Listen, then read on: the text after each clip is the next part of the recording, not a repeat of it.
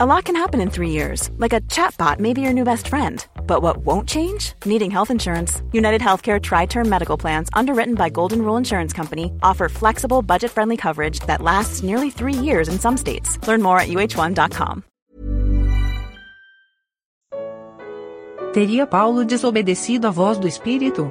Livro de Atos, capítulo 25. Segunda e última parte. Comentário de Mário Persona.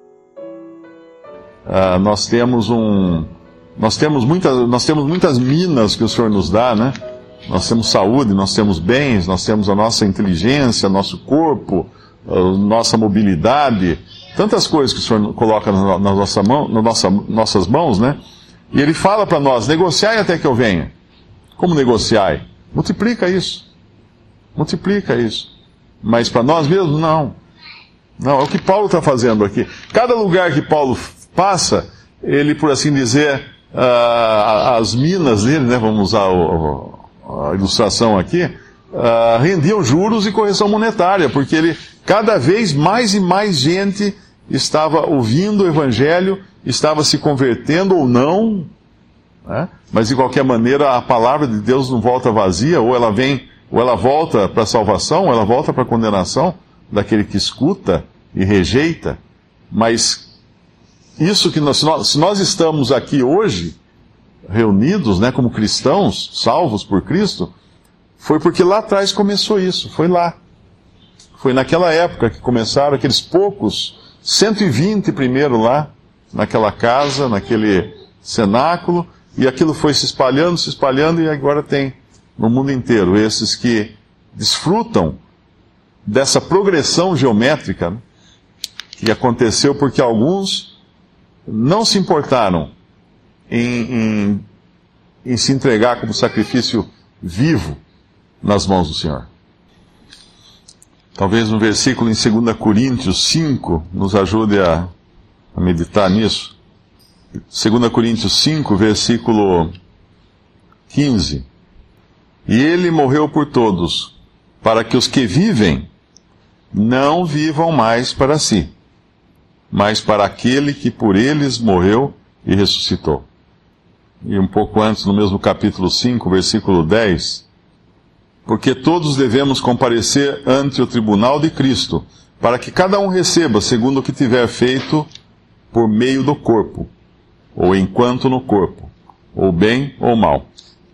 Esse mesmo corpo que nos fala lá em, em Romanos capítulo 12 os judeus eram tão zelosos da sua lei, zelosos da, da sua religião, e, e nós vemos que ao mesmo tempo eles eram tão relapsos em relação a tantas coisas, né?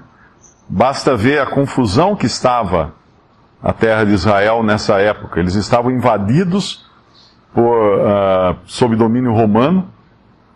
Eles tinham se misturado com os, com os gentios, coisa que não era não era de acordo com a lei dos judeus.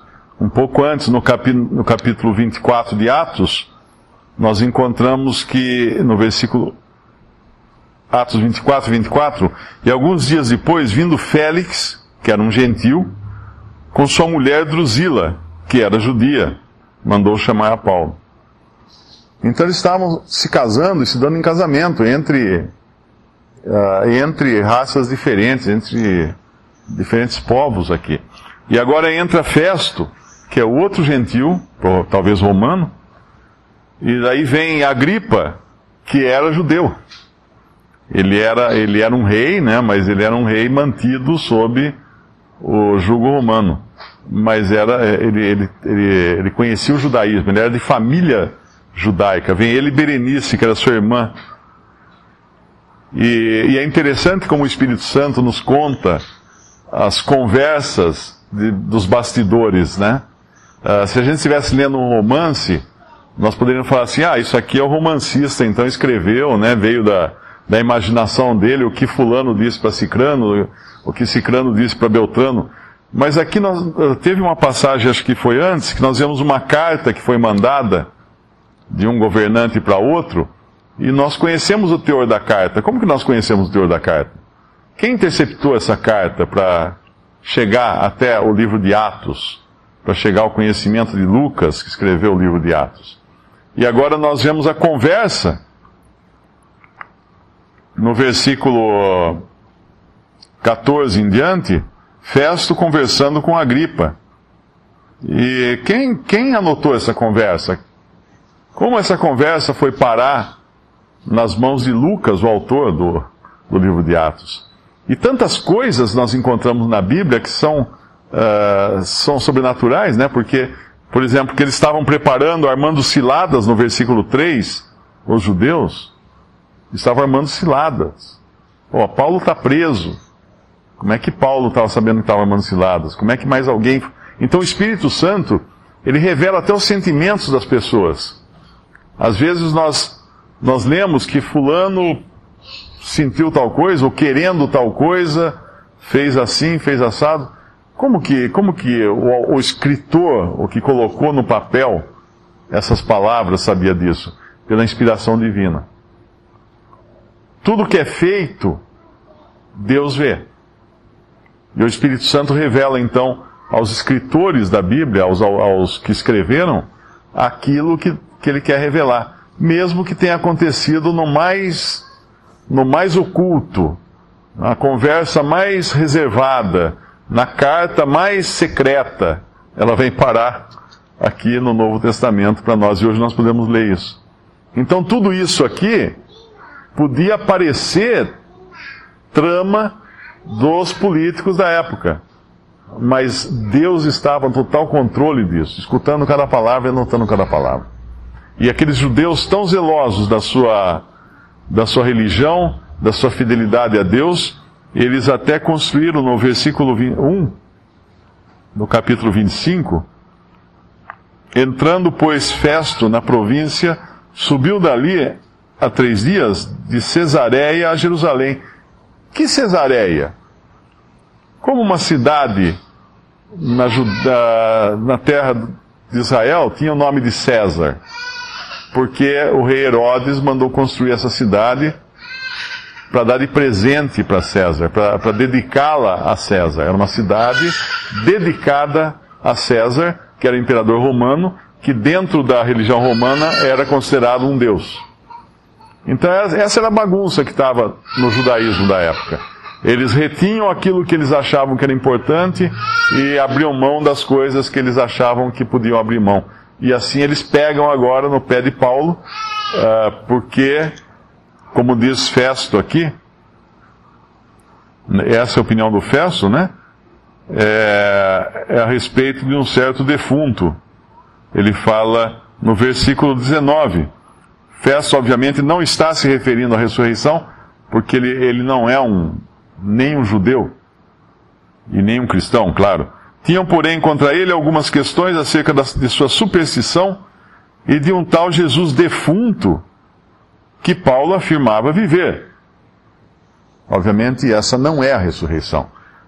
Era apenas um homem que morreu, que havia voltado à vida como aconteceu com Lázaro, certamente, mas essa não é a ressurreição. A doutrina da ressurreição vai muito, mais, vai muito além disso, e é claro, um gentil romano não saberia descrever o que é. Qual era a acusação contra Paulo? Talvez um salmo caiba aqui, inclusive conectado a isso que o irmão falou, o salmo 2, por que se amotinam as gentes e os povos imaginam coisas vãs? Os reis da terra se levantam e os príncipes juntos se mancomunam contra o Senhor e contra o seu ungido, dizendo: Rompamos as suas ataduras e sacudamos de nós as suas cordas. Aquele que habita nos céus se rirá. O Senhor zombará deles. Então lhes falará na sua ira e no seu furor os confundirá. Eu, porém, ungi o meu rei sobre o meu santo monte de Sião.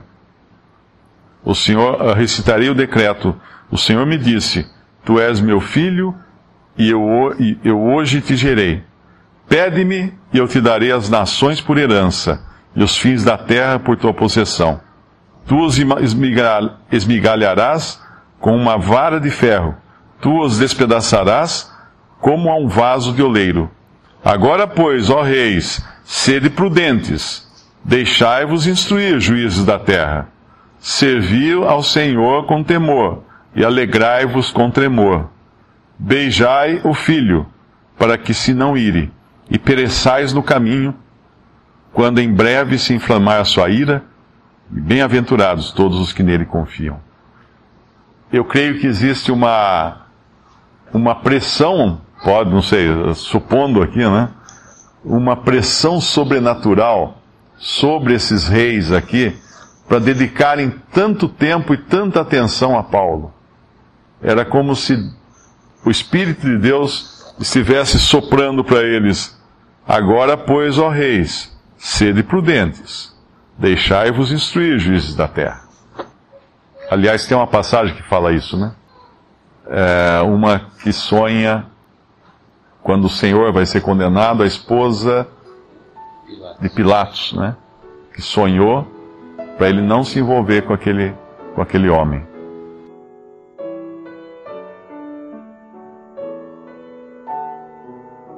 Visite respondi.com.br. Visite também 3minutos.net.